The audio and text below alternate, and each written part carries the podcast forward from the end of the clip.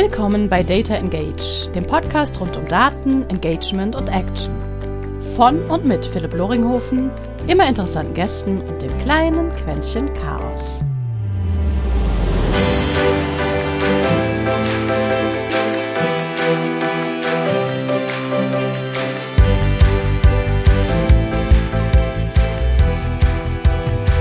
Und herzlich willkommen zu Data Engage, einem kleinen Podcast rund um Daten, Marketing, Sales und wie wir eigentlich alle etwas angenehmer vielleicht miteinander in der Werbung kommunizieren.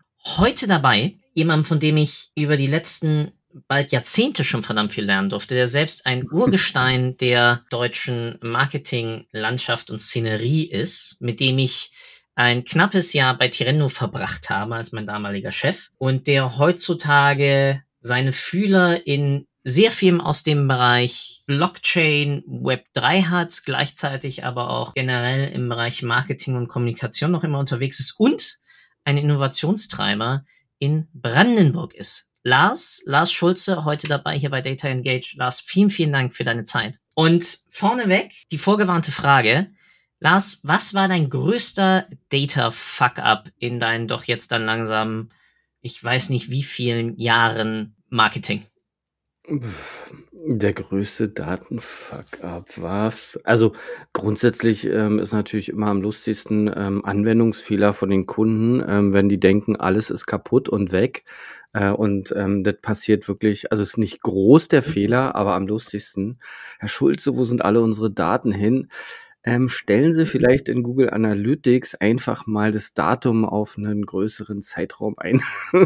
oder Sie haben vielleicht noch ähm, oben einen Filter drin oder so. Ähm, ja, das ist, glaube ich, eine Sache, die muss man mal erwähnt haben und die ist bestimmt schon jedem passiert. Ja, ja, äh, äh immer. Das ist, das ist, glaube ich, der, der, der, der mein, mein Report ist leer. Ja. Ja, ihr habt das Datum festgesetzt und nicht dynamisch auf die letzten Tage gestellt. Oder die aktuellen Sales-Zahlen stimmen nicht. Ganz oft sitzt der Datenfehler vorm Bildschirm und nicht im Rechner. Absolut. Web 3. Gib mir mal, und ich weiß, wir hatten im Vorgespräch gesagt, wir machen keine Definition, werden wir auch nicht machen, aber eine möchte ich von dir hören. Wenn du deiner, deinen Großeltern erklären würdest, was ist Web 3, was ist das? Mhm. Ich muss sagen, da tue ich mich ähm, total schwer mit, weil bestimmte Dinge muss man den Großmüttern nicht erklären. Und äh, ein gutes Beispiel dafür, finde ich, ist, wenn die Leute sagen, erklär mir doch mal wie einem Kleinkind, was Blockchain ist. Ja, dann sage ich immer, na ja, ähm, das ist vielleicht eine Technologie, die wirst du nie verstehen, ähm, weil du als Endnutzer ähm, nie wissen wirst, ob du jetzt normale Internetsachen benutzt, eine Datenbank oder irgendwas, was mit Blockchain zu tun hat. Und äh, als Parallele dazu frage ich immer gerne, erklär mir doch mal, was HTTP ist. Das sehen, jeder Mensch sieht das jeden Tag oben in seinem Browser und kein Mensch weiß, was das sein soll. Und ich glaube, dass man ähm, die Blockchain ähm, Bürgern zu erklären, die mit digitalen Themen nichts zu tun haben, ist halt wirklich schwer. Ne? Web 3 an sich für mich ist einfach nur zu sagen, okay, wir haben vielleicht eine nächste Generation äh, von Technologien, ähm, die wir an sich jetzt auch benutzen können, um äh, bestimmte Dinge im Internet äh, zu verbessern, die heute noch fehlen und zu gucken, kommt hier die nächste Generation ähm, mit neuen Technologien, mit Ownership und ähm, ja, mehr braucht man da, glaube ich, nicht zu sagen. Ähm, alles andere wird dann äh, die Zukunft zeigen. Denn keiner weiß wirklich, was Web 3 dann in Zukunft wirklich bedeuten. Kann ich so ehrlich auch unterschreiben. Also gar nicht weniger aus der Perspektive, musst du nicht verstehen oder kannst du nicht verstehen, sondern ich glaube, es wird sich, wie du richtig sagst, vieles erstmal von der Nutzungsoberfläche, wie wir bis jetzt auch schon Informationen, Bilder, Videos oder ähnliches konsumieren, nicht viel ändern durch diesen technologischen darunterliegenden Wandel. Vielleicht wird sich was ändern, weil wir dann auf einmal ins Metaverse reinspringen und alle mit, mit VR oder AR Brillen durch die Gegend rennen. Wofür haben wir Laternenpfähle, gegen die wir dann rennen können? Das sind dann auch witzige Meme-Videos. Ja, da habe ich ähm, letztens einen tollen Tweet gelesen, äh, den muss ich hier gleich mal anbringen, wenn du Metaverse sagst. Ich fand es super spannend, äh, von jemandem zu sagen, Metaverse ist jetzt nicht ein Raum, den vielleicht Facebook gebaut hat oder eine virtuelle Welt, sondern ähm, vielleicht kann man sich darauf einlassen, Metaverse so zu erklären, dass wir mehr Lebenszeit in der digitalen Welt verbringen als in der realen. Ja, das wäre praktisch. Und ob das nachher ein Instagram-Profilbild ist, ob das eine Welt ist, aber dass man sagt, okay, äh, vielleicht ist nur dieser Shift, äh, dass die Leute mehr Zeit das, verbringen, mehr Geld verdienen in dieser Welt oder nur noch da drin arbeiten. Ähm, und das sieht man jetzt schön durch Corona, ähm, wie wir digital jetzt ähm, gerade alle zusammenarbeiten.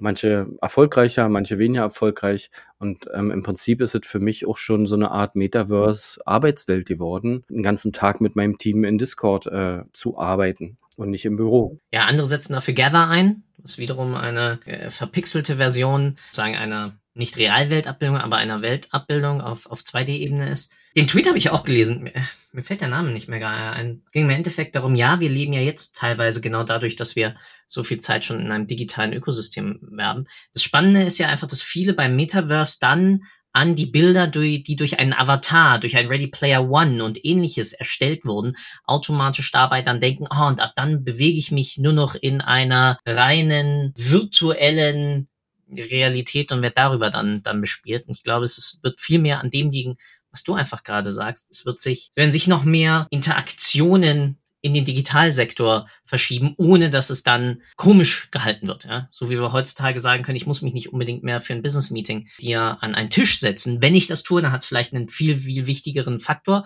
als vorher, wo Berater andauernd durch die Welt gechattet sind. Und ob das, genau, und ob das nachher zum Beispiel ein Avatar ist, ja, oder ob es ein LinkedIn-Profil ist oder mein Instagram-Profil. Man sieht ja heute schon, dass die Leute sich in Instagram, sind sie vielleicht der Welttraveler, in LinkedIn sind sie der Freelancer, äh, der Grafiker. Also man hat ja im Prinzip schon verschiedene Profile, ja. Und ich glaube, den größten Fehler, den jetzt gerade alle machen, ähm, hat jetzt nicht direkt was mit Marketing zu tun, aber sie, sie versuchen halt die aktuelle Welt ähm, zu projizieren in die digitale.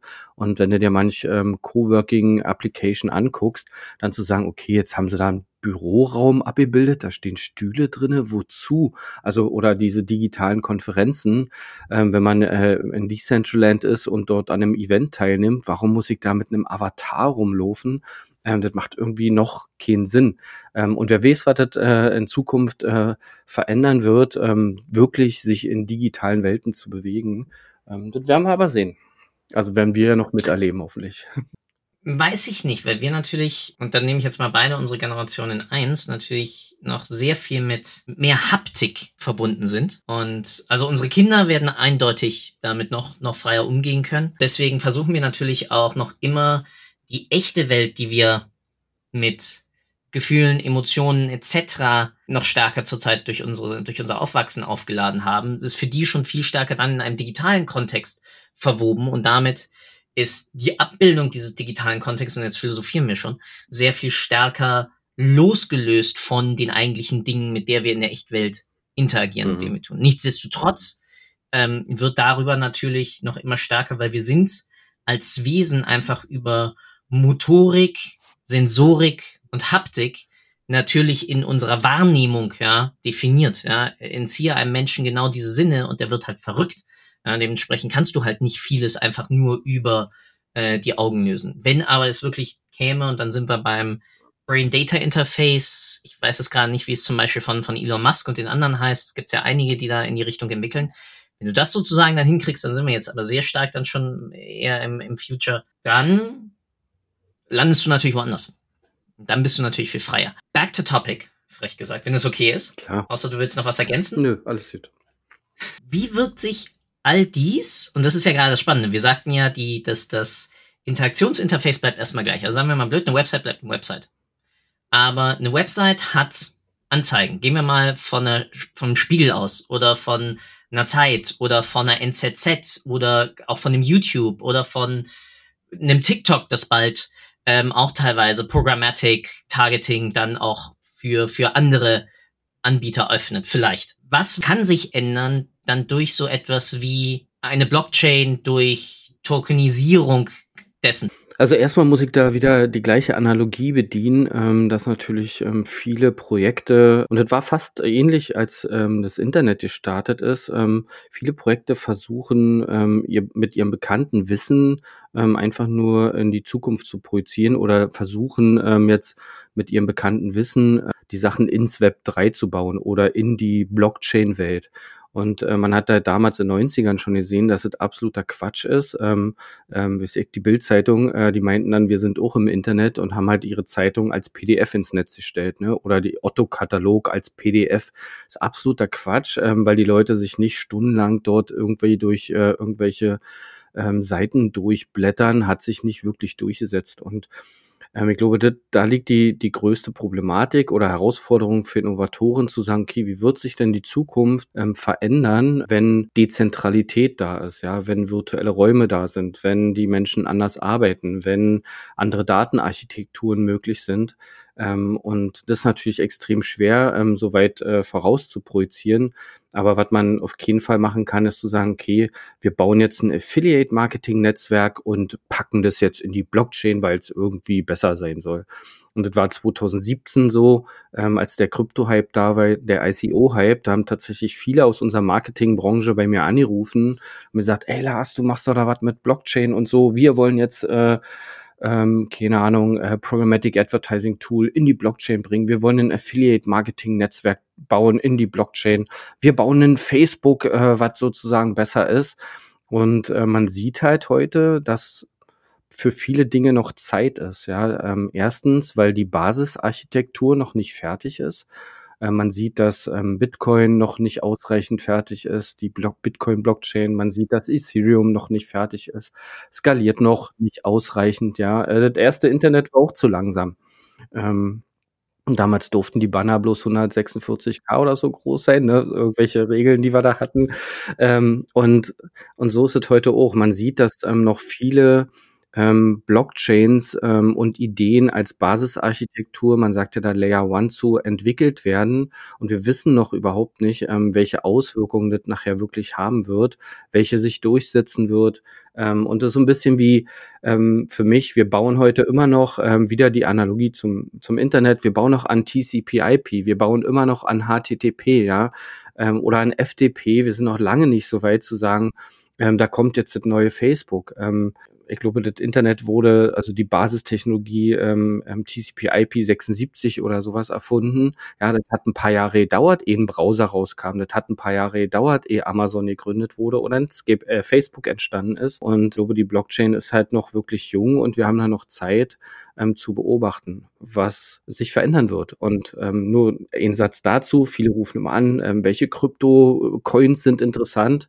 Ähm, ich finde es wichtig, diese Projekte zu beobachten, ähm, die Sachen auszuprobieren und dann kann man vielleicht auch gucken, in die Zukunft projizieren, ähm, was vielleicht sich verändern wird für Online-Marketing. Ja, ich glaube, das Wichtigste, was du ansprichst, ist zum einen genau, dass all das, worüber, was wir gerade angesprochen haben, zum einen eine Basistechnologie darstellt, genau wie falsch. Es basiert ja, also es, es, es zieht sich natürlich die Sachen aus einer TCP/IP und einer HTTP-Konnektivität und ähnliches, weil da ja auch schon dran gearbeitet wird. Aber es stellt die Basistechnologie für alle weiteren Services, die ich darauf packe. Ja? Ob es nun dann irgendwie ein Contracting-Modell ist oder ähnliches. Und diese Differenzierung fehlt, glaube ich, zurzeit in diesen meisten Hype-Diskussionen so wie jetzt geschrien wird, alle müssen jetzt NFTs machen und alle Brands, die das nicht tun, sind verloren nächstes Jahr und ruhig Blut. Ganz viele Unternehmen haben doch auch noch immer eine Faxmaschine und denen geht's auch gut und die leben auch und die haben eine wunderbare Auftragslage. Ja, und übermorgen wirst du dein Essen nicht vom 3D-Drucker ausgedruckt bekommen. Du, ähm, ich meine, wir müssen uns halt, oder ich versuche mal zu sagen, ähm, achte nicht so auf diese Hypes, ne? Das sind halt ähm, die Lemminge, die den Sachen dann immer hinterherrennen, ähm, heißt nicht, dass die Technologie wirklich ähm, vielleicht was Neues auslösen kann, weil auch zum Beispiel, ich bin jetzt kein Kunstsammler oder Pokémon-Kartensammler oder so Zeugs und äh, NFTs haben mich von dem Kontext her auch nicht interessiert. Was aber spannend wird, ist wirklich zu sagen, ähm, du kannst jetzt nochmal eine, eine Phase weiter nach Ethereum mit Smart Contracts. Ähm, du kannst jetzt wirklich Ownership äh, digitalisieren ähm, und wir wissen noch nicht, welche Arten von NFTs da noch entstehen werden. Ja, wir wissen noch nicht, ähm, kann man vielleicht ähm, ähm, Aktien davon abhängig machen, ja, oder irgendwelche Incentivierungen für Contributor von Projekten. Also was heute so ein Employee ist, ähm, vielleicht äh, ersetzen NFT nachher unser ESOP äh, oder VSOP-Programm. Ähm, das werden wir alles noch sehen und da wird schon fleißig dran gearbeitet, äh, weitere Use Cases zu entwickeln. Und ähm, das ist halt für mich so das Spannendste zu sehen, welche Projekte entstehen. Und ähm, auch da, um ein paar Beispiele zu nennen, ähm, es gibt ja den Brave-Browser schon äh, relativ erfolgreich, ähm, der versucht dort äh, seinen Beitrag zu leisten.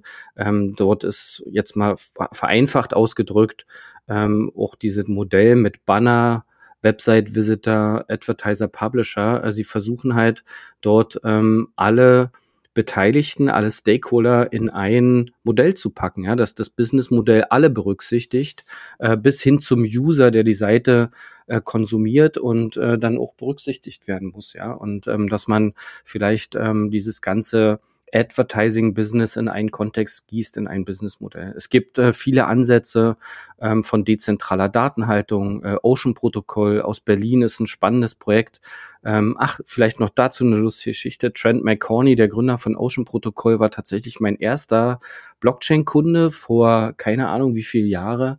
Ähm, als er damals von Kanada nach Berlin gezogen ist, hat er Ascribe gegründet und wollte digitale Kunst ähm, ähm, wie soll man sagen, ähm, auch, dass man äh, genau digitale Kunst verkaufbar machen im Netz und ähm, dort auch schon die Idee ähm, Ownership an dieses an diese Datei anzuhängen. Und was ihm aber damals tatsächlich gefehlt hat, waren NFTs. Ja, ähm, wir haben letztens beide geschrieben und ich habe gesagt, eigentlich müssten wir Scribe noch mal ausgraben, weil jetzt haben wir die die Basistechnologie, ähm, die dir damals noch gefehlt hat. Ähm, jetzt ist die vorhanden und jetzt können wir äh, praktisch dort wieder loslegen. Und ja, super spannend und vielleicht noch äh, ein Beispiel, auch wie sich die Web3-Welt verändert. Ähm, du kannst mit Metamask äh, zum Beispiel ähm, dezentrale Exchanges benutzen, ohne dich dort zu registrieren und als äh, Kunde sozusagen dort anzumelden. Ja, du gehst ähm, auf die Webseite einer dezentralen Exchange, ähm, du fängst, ähm, äh, connectest dein Wallet, äh, was praktisch in der Browser-Extension drin ist und dort wird ähm, auf der auf deiner Session wird praktisch authentifiziert, äh, dass du jemand bist, der die Wallet bedienen kann, ähm, dass in dieser Wallet bestimmte Coins vorhanden sind. Und du kannst ohne dich zu registrieren äh, dort traden, weil diese Exchange dem Datenprotokoll, dem Ledger äh, vertraut. Und erst wenn äh, ein Trade zustande kommt, wird praktisch ähm, der Coin übertragen, peer-to-peer, -peer, an den Käufer. Und wenn du dir das mal auf E-Commerce vorstellst, hatte ich Flo Heinemann tatsächlich äh, von Project A und Uwe Horstmann schon mal erzählt. Stell dir das mal projiziert auf E-Commerce vor. Was würde das bedeuten, wenn die Leute sich an einem Online-Shop nicht mehr registrieren müssen? Ja, also die ganze Conversion vorne ist schon mal viel, viel einfacher. Ja, du musst dich nicht anmelden. Du kannst diesen ganzen Passwort- und Pipifax-Kram weglassen. Die Leute können einfach losshoppen. Und auf der anderen Seite kannst du das ganze Payment, was du hinten dran hast an einem Online-Shop, komplett weglassen, weil in der Blockchain ja gespeichert ist, so wie bei Decentralized Exchanges, dass du hier äh, einen gewissen Wert in dieser Wallet hast. Das heißt, alle Payment-Prozesse fliegen raus und für den Endkunden ist es praktisch nichts anderes als PayPal Express-Knopf. Ja, du gehst auf eine Webseite, findest ein Produkt toll, drückst auf PayPal Express, alle relevanten Informationen werden übertragen. Und durch dieses Ledger äh, oder durch dieses Transaktionsprotokoll hat auch der Käu Verkäufer viel, viel mehr Sicherheit, weil er weiß, dass dieser Token wirklich vorhanden ist, dass er wirklich übertragen wird, dass in dem Smart Contract gespeichert ist, wenn das Produkt vernünftig ankommt, äh, Käufer und Kunde äh, Verkäufer und Kunde zusammengefunden haben, ähm, wird halt äh, das Geld überwiesen und ausgezahlt. Und kannst dir komplette Backend äh, vom Online-Shop wegschmeißen. Naja, weil du hast ja gerade selbst angesprochen, also wir haben es ja jetzt schon. Wir haben einen PayPal Express, ich habe einen ähm, Pay with Amazon. Äh, Im Endeffekt bieten es ja sogar alle Kreditkarten-Terminals, beziehungsweise kann ich es ja theoretisch sogar schon über Stripe und ähnliches äh, auch schon abfrühstücken. Ja, also blöd gesagt, meine Kreditkarte wie bitte? Mit dem großen Unterschied, dass äh, Stripe und PayPal alle unsere Kaufdaten dadurch sehen, weil wir uns bei PayPal registrieren müssen. Das fällt komplett weg. Wir brauchen sozusagen den Middleman PayPal überhaupt nicht mehr. Genau. Darauf wollte ich hinaus. Ja. Okay. Richtig. So. Ähm, das heißt sozusagen für den, für den eigentlichen Store, ja, sobald sie halt diese Art von, von Payment Anbindung ja jetzt schon haben, ändert sich erstmal nur indirekt, dass es sozusagen ein, ein anderes Handling wird. Weg von, äh, äh, Fiat Currency hin zu einer sonst wie gearteten, wie auch immer wir sie dann irgendwann mal zukunftsweisend vielleicht nennen oder nicht nennen werden, weil die eine vergleichbare Logik könnte ich ja theoretisch auch mit, mit einer Fiat Currency irgendwie durchführen. Genau. So, müssen nur den gesamten Finanzfluss sozusagen mal äh, darauf, darauf umbuchen. Äh, dafür brauche ich dann nicht unbedingt, muss das Ganze nicht auf einmal irgendwie ähm, Ethereum heißen oder Polkadot oder ich weiß nicht, wie auch immer oder Dogecoin. Mhm. So, das ist, das ist, also ich glaube, genau, und das ist, das ist genau das, das ist diese unterliegende Layer, der die Transaktionshürden reduziert. Mhm. Aber ganz viele sehen darin halt viel mehr einfach ihre Investment Opportunity, Get Rich Quick Scheme und vergessen halt zum Beispiel dann in ganz anderen, wenn es dann um Token Trading geht, das aber noch keinen wirklichen Utility Wert hat. Und da landen wir ganz einfach bei 101 VWL, ist das halt ganz oft zur Zeit ein Zero-Sum-Game, was wir da irgendwie spielen, ähm, auf, auf den Trading-Konten mhm. von, sagen wir mal, einer sonst wie gearteten Trading-Plattform ähm, Metamask, aber jetzt schon werde ich unten in die Kommentare reinpacken. Hatte ich mal offen durch den Kommentar von dir, aber habe ich mir noch nicht weiterhin angeschaut, mhm. keine Zeit gehabt. Packe ich jetzt aber rein und werde ich dadurch mir anschauen. Sau Cool. Genau, weil du, weil du Währung angesprochen hast, ähm, auch dort gibt's äh, schon tolle Sachen. Ähm, ähm, sozusagen alle diskutieren ja darüber, ob jetzt Bitcoin äh, Bezahlmechanismus ist oder wie es ich welcher Coin. Äh, spielt überhaupt keine Rolle mehr. Es gibt heute schon äh, Swapping-Protokolle, die in Echtzeit äh, die Währung swappen.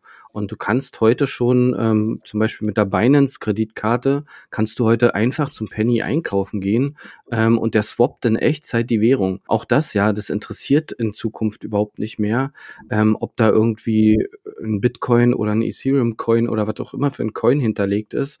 Ähm, das kriegt sowohl der Merchant ähm, als auch dann äh, ja die Bezahl ähm, wie, sagt man denn, ähm, die, die Kassensysteme, äh, die kriegen das überhaupt nicht mehr mit, ja, weil man da in Echtzeit heute schon, da gibt's ja Uniswap und was das nicht alles hier, Shapeshift und ähm, darüber machen sich viel zu viele Leute Gedanken, ja, ob das dann vielleicht irgendein Litecoin ist oder so, spielt, glaube ich, in Zukunft keine Rolle mehr. Oder ob es tausende von Coins gibt, spielt in dem Kontext dann keine Rolle mehr, wenn die in Echtzeit einfach swappen. Ja, weil auch das haben wir ja wieder. Also zum Beispiel mein PayPal-Account ist mit meinem deutschen Euro-Konto verbunden. Damit kann ich aber ohne Probleme in den USA bezahlen auf NFC-Basis. So.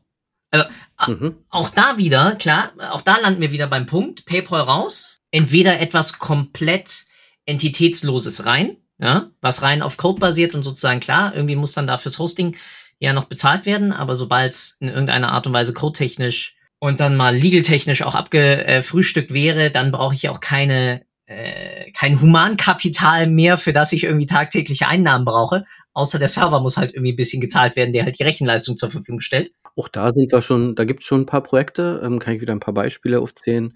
IPFS zum Beispiel ist heute schon äh, in Benutzung, äh, wird von vielen Projekten benutzt. Dann gibt's äh, für direkt auch so äh, Filecoin, SIA-Coin, kann man alles schon benutzen, ist alles schon fertig. Ist alles noch nicht perfekt, okay, ja, und vielleicht sind manche Sachen zu langsam oder zu umständlich oder nur für Nerds, aber die ersten Technologien sind da schon fertig. Also IPFS ist Interplanetary File System.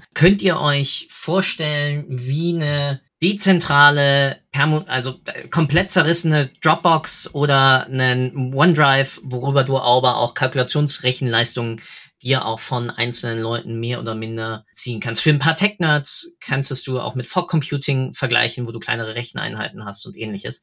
Hierbei aber natürlich so immer verteilt, dass wichtige Files schneller zugreifbar sind und weniger wichtige Files, wenn du Pech hast, theoretisch auch verloren gehen können. Das ist so doch das einzige, wo ich mich, wenn ich mich mit, mit IPFS und dementsprechend auch ähm, dem Hosting zurzeit natürlich der Bilddaten von NFTs, ähm, die ja dann immer schön sagen, wir liegen auf, auf IPFS, wenn das Ding aber nicht oft genug abgerufen wird, verschwindet dein Bild auch irgendwann im Nirvana und ist Fuji. Und dann ist schön, dass du zwar in deinem NFT drinstehen hast, dass du theoretisch den Legal Right dafür hast, wenn die dahinterliegende Datei aber Fuji ist, dann hast du gar nichts mehr. Es ist so ein bisschen. Ja, so wie viele Blockchain-Projekte heute noch auf Amazon AWS laufen. Ne? Und du sagst, okay, wir ja, sind äh, dezentral, aber äh, alles wird auf AWS gehostet, ist natürlich äh, ein riesen Problem noch. Ja, die meisten Systeme laufen halt. Ja, man darf auch einfach nicht vergessen, ich glaube, da gucken wir, das ist jetzt ein bisschen gesellschaftlich. Wir zwei können uns ohne Probleme den Server zu Hause hinstellen. Wir zwei können uns ohne Probleme sozusagen eine eigene Infrastruktur hinstellen. Meine bessere Hälfte kann das nicht. Die bräuchte mich. So, was ja erstmal okay ist. Aber du hast natürlich auch genügend Menschen, die es teilweise gar nicht brauchen. Aber es wird halt sehr interessant auch dabei sehen, dann genau bei solchen dezentralen Projekten, ähm, wie einfach wir es dann auch hinkriegen werden, die Leute auch mitzunehmen zu diesem Wandel, der da einfach technologisch dann auch stattfindet, ähm, der erst dann diese Dezentralität ermöglicht, weil viele Sachen, viele ähm, Brokerage oder auch ähm, hier NFT-Trading-Plattformen äh, sind ja im Endeffekt wieder gerade zurzeit Gate Gatekeeper.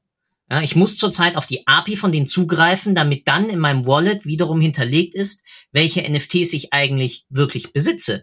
Und das ist ganz spannend. Das macht zum Beispiel Twitter gerade für ihre bald angekündigtes neues Feature. Also du kannst jetzt auch NFT-Bilder bei dir einpacken. Die Prüfung machen sie nicht. Dementsprechend kann ich ohne Probleme ein schon gemintetes sonst wie Bild neu minten, irgendwo neu aufziehen und kann mir das Ding auf einmal auch selbst reinknallen. Und dann soll mir mal einer theoretisch dann nachweisen, dass das nicht wirklich stimmt. Ja, ich sag mal, grundsätzlich ist natürlich immer ein Problem mit neuen Technologien. Ich meine, äh, jetzt ist das Internet auch schon ein paar Jahre alt und äh, immer noch haben nicht alle verstanden, wie das funktioniert. Und ähm, auch da wird's halt äh, bei der Blockchain noch ein bisschen dauern. Aber auch die, ich glaube schon, dass die Blockchain-Developer-Community sich darüber bewusst ist, dass das alles viel zu nerdig ist noch und äh, die, dass die UX verbessert werden muss und ähm, aber auch da, ja, für mich war das äh, sozusagen das erste Mal so eine Wallet äh, ausprobieren ähm, oder ein, die erste Mal eine Transaktion machen, war für mich so wie damals äh, äh, 93, als ich das erste Mal Mosaik benutzt habe als Browser, ja. Und ähm, das hat sich für mich genauso angefühlt. Aber ich glaube schon, dass die, der Technologiesprung, den wir heute haben, schon viel, viel größer sein wird. Ähm, denn damals ähm, sozusagen haben wir ein bisschen digitalisiert, ein bisschen Social Media Kikifax äh, bekommen, Netflix und Co. Aber ich glaube schon, was man heute sieht, ähm, dass wirklich Unternehmertum sich verändert, dass Ökonomie sich verändert ähm, durch äh, neue Themen wie DAOs. Ähm, und das ist für mich auch ähm, mit der Treiber, warum mich dieses Thema so krass interessiert. Wir sind halt in einer Zeit angekommen, ähm, in einer, wo, wo unser Informationszeitalter ähm, langsam kritisch wird, ja, ähm, dass ähm, der Kapitalismus zu Monopolen strebt, äh, war ja schon immer so, ähm, aber es war halt in der Autoindustrie vielleicht nicht ganz so schlimm wie heute mit Facebook und Google. Und wir kriegen echt ein Problem. Ähm, das sieht man schön bei, ähm, wie hieß denn diese Serie Black Mirror, ähm, was sozusagen passieren kann, ja, und oder andersrum, wenn ähm, praktisch ähm, auch Staaten und Konzerne dort ähm, ja, Daten austauschen, dann wird's halt irgendwie gefährlich. Ähm, und ich glaube, dass wir da ähm, vielleicht einen Beitrag leisten können mit Dezentralität in Summe, ob das nachher Blockchain heißt oder Web 3, aber wirklich zu sagen, ähm, wir trennen halt ähm, Nutzerdaten ähm, von so einem Monopolist wie Facebook, ja, ähm, und stellen trotzdem vielleicht eine Technologie zur Verfügung, wenn die Leute unbedingt ähm, Social Media nutzen möchten, ohne sich dem aber komplett auszuliefern. Und und da gibt's wirklich ähm, super interessante Projekte, ähm, die versuchen da ihren Beitrag zu leisten. Wie gesagt, Ocean Protokoll, dezentraler Datenmarktplatz, ähm, Polypoly ähm, aus Berlin, auch super spannend, ähm, sagt auch selbst, sie sind keine Blockchain, aber ein dezentraler ähm, ja, Marktplatz ähm, oder, oder Marktplatz ist vielleicht falsch, aber könnt ihr euch mal angucken. Polypoly, super spannend. Ähm, und da gibt's viele Ansätze, ähm, um zu sagen, okay, wir trennen halt ähm, vielleicht mal ähm, den Use Case und versuchen mal ähm, dadurch auch ähm, Informationsmonopole ein bisschen Herr zu werden. Und was man da sehen kann, dass wir uns wegbewegen und das haben ähm, viele auch, glaube ich, im Venture Capital, im Startup-Business noch nicht verstanden, ähm, von einer Plattformökonomie zu einer ähm, Protokollökonomie. dass man sagt, okay, du hast vielleicht was gefunden, was wirklich gut funktioniert. du musst eigentlich in dieser globalen Blockchain Web 3 Welt nicht mehr die Plattform sein, die nachher monopolistisch äh, sozusagen den Markt beherrscht, sondern du stellst diese Sache als Protokoll zur Verfügung, dass alle damit arbeiten können, dass alle darauf zugreifen können. Und das sehen wir ja in vielen Bereichen äh, schon mit Web Services und APIs, ja, dass man sagt, okay, wir geben alles, was wir hier haben bei ähm, unserem Unternehmen als API auch nach außen, dass Innovation um uns herum stattfinden kann. Und ich glaube, das sind Ansätze, ähm, die sehr spannend auch fürs Online-Marketing nachher sein werden zu sagen, okay, wir können vielleicht trotzdem ähm, mit äh, Programmatic Advertising Daten ähm, arbeiten, ähm, weil die Daten ähm, anonymisiert sind, ähm, weil sie dem dadurch, dass es halt kein Login, keine ähm, ich poste mein Bild bei Facebook und das, der Facebook ist der Owner der Daten, die liegen auf dem Server. Wenn man das trennt voneinander, dann können da super spannende Sachen funktionieren und wir können trotzdem weiterhin unsere Zeit auf Instagram und Snapchat verballern. Und LinkedIn und sonst. Ja. Ich glaube, dass mein allerwichtigstes Takeaway bis jetzt ist genau dieser Wandel von Plattform oder reinen Gatekeeper-Modellen hin zu Protokollen. Ja, und Protokolle dann im Sinne von, mal blöd gesagt, geöffneten, Patenten, wenn du es aus der alten Welt, ja, ähm, übernimmst, ähm, die ganze Bewegung Open Science. Und, keine Ahnung, warum mich das dazu gerade geführt hatte, die EU ist natürlich mit ihrem Digital Service Act beziehungsweise Digital Markets Act ja von einer Legal-Seite auf etwas, auf einer vergleichbaren Bewegung, aber dort ja auch erkannt, dass man es irgendwie hinkriegen muss, Märkte wieder zu dezentralisieren und auch zu öffnen, damit du sowohl Innovation reinkriegst, als auch die Marktzugänge und damit auch die Kommunikation wiederum eröffnest. Weil ganz ehrlich, wer heutzutage nicht Google Advertising nutzt oder Facebook oder in diesem Falle vielleicht sogar LinkedIn ähm, oder verhindert, dass sein, dass sein Content bei Google initiiert wird, der existiert förmlich im Internet nicht. Damit bist du halt hinter genau diesen nicht deinem Eigentum, ja, you're building on rented land, natürlich verschlossen. Ich glaube, das ist etwas, was uns diese Bewegung hin zu dieser Dezentralität sehr schnell, oder nicht sehr schnell, aber dann auf alle Fälle, Fälle wieder eröffnet, dass mehr aktive Partizipation, was wir uns ja vom Web 2 erhofft haben, was es ja gab und gibt, aber vielleicht dort noch mehr konkretisieren können, mit allen Auswirkungen, die das Ganze natürlich dann mit sich. Ähm, genau, das ist halt der Punkt. Ne? Ähm, der Gesetzgeber versucht jetzt praktisch, ähm, sich ähm, diesen Marktsituationen anzupassen, versucht die Bürger zu schützen. Aber ich glaube schon, dass da ähm, die aktuellen technologischen Entwicklungen ähm, die wir mit Blockchain-Projekten, äh, mit verschiedenen sehen, äh, da auf jeden Fall helfen können, ähm, dass wir auch wieder besser Marketing machen können. Ja, wenn dann praktisch ähm, die Daten ähm, natürlich trotzdem verfügbar gemacht werden können.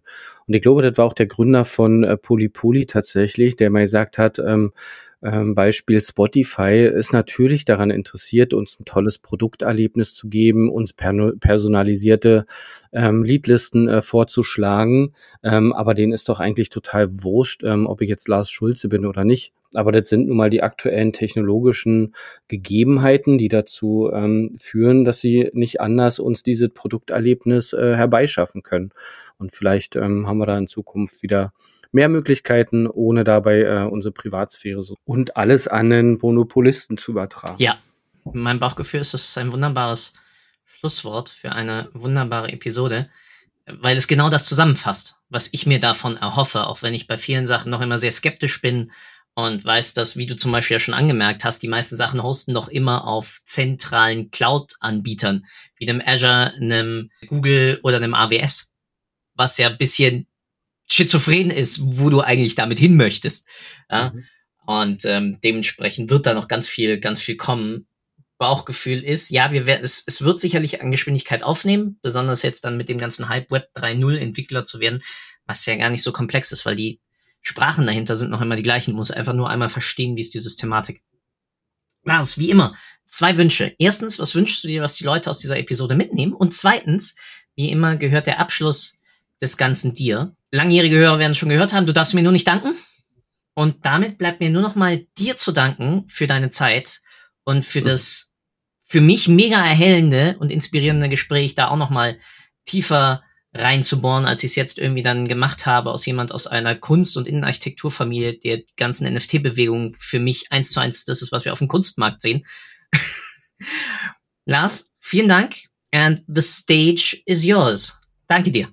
Naja, ich glaube, ähm, ähm, man hat auch schon ein bisschen rausgehört, woran äh, mir liegt, ähm, nämlich, ähm, dass man sich ähm, offen mit den neuen Technologien auseinandersetzt, äh, dass man sich von irgendwelchen Hype-Themen nicht beeinflussen lässt und dadurch vielleicht äh, ein bisschen abschrecken lässt ähm, oder, oder halt vielleicht äh, die Dinge zu negativ sieht. Na klar, müssen wir die Dinge kritisch hinterfragen und angucken, warum funktioniert's nicht, oder wurde eine Sache noch nicht erfunden. Äh, NFTs gab es äh, für Ascribe noch nicht. Ähm, oder heute gibt es noch keinen wirklichen äh, AWS. Ähm, ähm, ähm, Blockchain-Server.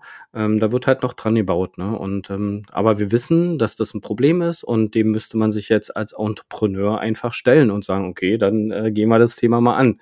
Wie könnte denn ein AWS der Zukunft aussehen? Gibt schon ein paar Projekte, ähm, aber genau das ähm, gilt jetzt äh, für uns im Online-Marketing zu berücksichtigen, sich anzuschauen, auszuprobieren. Und manchmal sind Themen wie Metamask und Decentralized Exchanges relativ weit weg. Und ähm, wenn man aber sieht, äh, wie man das benutzen kann, wenn man es ausprobiert, kann man dann vielleicht darüber reflektieren und sagen, okay, das würde sich vielleicht äh, auf E-Commerce ähm, auch ganz erheblich auswirken. Ähm, ich würde heute nicht in äh, vielleicht eine 0815 ähm, neue Plattform ins, äh, in, investieren. Ich würde heute nicht, äh, OpenSea hast du angesprochen vorhin, ist Plattformökonomie, ja. Ähm, Engine-Protokoll versucht es ein bisschen besser zu machen. Die versuchen nicht eine NFT-Plattform gleich zu sein, sondern ähm, auch die APIs nach außen zur Verfügung zu stellen und so viel, ja, wir vernetzen die ganze Welt und ähm, das ist vielleicht ein Punkt, den viele Marketing-Leute ähm, noch nicht auf dem Schirm haben. Ähm, wenn du Marketing ähm, für ein normales äh, Berliner Startup machst, dann fängst du halt in Berlin an, dann fängst du in München an, Marketing zu machen, ähm, dann machen wir mal vorsichtig Dach, ja, äh, und äh, nächstes Jahr wollen wir Benelux angreifen, weil es relativ nah am deutschen Markt ist. Dann trauen wir uns mal nach Frankreich und nach fünf Jahren gehen wir nach Amerika mit unserem Marketing. Das sieht in der Blockchain-Welt komplett anders aus. Ja, wenn du dort ein Projekt baust, dann ist es von Tag eins global. Jetzt mach mal global Marketing für ein Blockchain-Projekt. Da kannst du mit äh, PPC-Kampagnen, kommst du da nicht weit, so viel Geld hat keiner. Da muss man sehr organisch Marketing machen und jetzt unabhängig von neuen Technologien, ähm, ähm, auch das ähm, wird sich verändern. Neue Marketing-Approaches äh, sind notwendig, um globale Blockchain-Projekte ähm, in den Markt zu führen und zu begleiten. Und das finde ich super spannend gerade. Ähm, und ich wünsche mir, dass ähm, sich alle, ihr alle da draußen ähm, einfach ganz äh, open-minded mit den Themen beschäftigt und nicht nur rumspekuliert und rumtradet. Ähm, dass man da wirklich mal guckt, was entsteht da noch. Was ähm, ein Schlusswort? Nee, das reicht eigentlich, oder? Äh, mir fällt noch ein Punkt ein, der ähm, nicht direkt äh, zu Online-Marketing passt, aber der mir auch sehr wichtig ist ähm, durch, ähm, durch eine gute Token Economy finde ich halt super spannend. Äh, wir sind ja auch im Startup-Kontext unterwegs, ähm, was man mit DAOs machen kann, was man mit einer guten Token Economy machen kann. Und das ist für mich auch super spannend zu sagen, vielleicht lösen wir uns dort sogar mit dem Startup-Business ein bisschen, äh, in dem Fall, dass man äh, Projekte crowdsourcen kann, dass man Projekte crowdfunden kann, dass man praktisch alle Contributor, alle Stakeholder incentivieren kann ähm, und äh, im Prinzip nicht nachher bloß die Bank gewinnt. Ähm, und das finde ich super spannend, ein bisschen auch in Demokratisierung äh, ähm, der Märkte oder von Unternehmertum zu sagen, wir müssen jetzt nicht Venture Capital einsammeln ohne Ende, sondern das ist ein bisschen wie bei Kickstarter. Ja, du suchst nach Leuten, die deiner Vision folgen wollen, die die Idee geil finden und die contributen wollen und ähm, du kannst mit einer Token Economy, die vernünftig aufgesetzt ist, ähm, auch diese Leute incentivieren langfristig ähm, und vom Gesamterfolg des Unternehmens oder Projektes ähm, partizip partizipieren lassen. Und ähm, das ist für mich super spannend, ähm, Startup-Business zu beobachten, was man mit DAOs auch da ist die Welt noch nicht perfekt, ja. Ähm, es gibt noch nichts Gutes. Ähm, Aragon, Colony, Snapshot ähm, sind so ein paar Plattformen, die man schon ausprobieren kann, wer darauf Lust hat. Ähm, aber die sind alle noch nicht perfekt. Aber damit äh, würde ich jetzt schließen. Ja. Ich hänge mal untypisch eine Sache hinten dran. Ihr habt mit UFO-Start echt im deutschen Raum eine mega coole Community und Plattform dazu aufgebaut. Und alle, die sich da mehr zu auseinandersetzen wollen, hoffe ich, dürfen sich da gerne an euch wenden. Ja, habe ich noch gar nicht erwähnt, stimmt. Ähm, natürlich, UFO-Start, ähm, alles, was ich hier erzählt habe, alles, was ich gelernt habe, ähm, begleiten wir natürlich mit unserem UFO-Start-Projekt. Ähm, und wir wollen auch aus UFO-Start eine DAO machen. Ähm, wer Lust hat, äh, dabei zu sein, es geht um Marketing, es geht um äh, die Zukunft von Marketing, äh, kann sich bei uns in Discord anmelden und einfach reinspringen. Ähm, alles ist transparent und jeder kann sich einfach einbringen und mit seinen Ideen ähm, dort äh, vielleicht ähm, gucken, ob er da irgendwo jemand findet, ähm, den das auch interessiert und dann werden die Sachen einfach ausprobiert, umgesetzt. Also gerne UFO-Start, Discord-Server. Ist auf der Webseite verlinkt. Damit vielen Dank und ich wünsche dir einen wunderschönen Tag. Bye bye. Danke für deine Zeit. Ich hoffe, du konntest auch heute wieder etwas für deinen Umgang mit Daten mitnehmen und bist dem Warum ein Stückchen näher gekommen. Ich auf alle Fälle. Hinterlasse doch bitte eine Bewertung auf iTunes, Spotify oder von wo auch immer du gerade zuhörst. Das hilft wirklich sehr. Bis zur nächsten Folge bei Data Engage. Dein Philipp.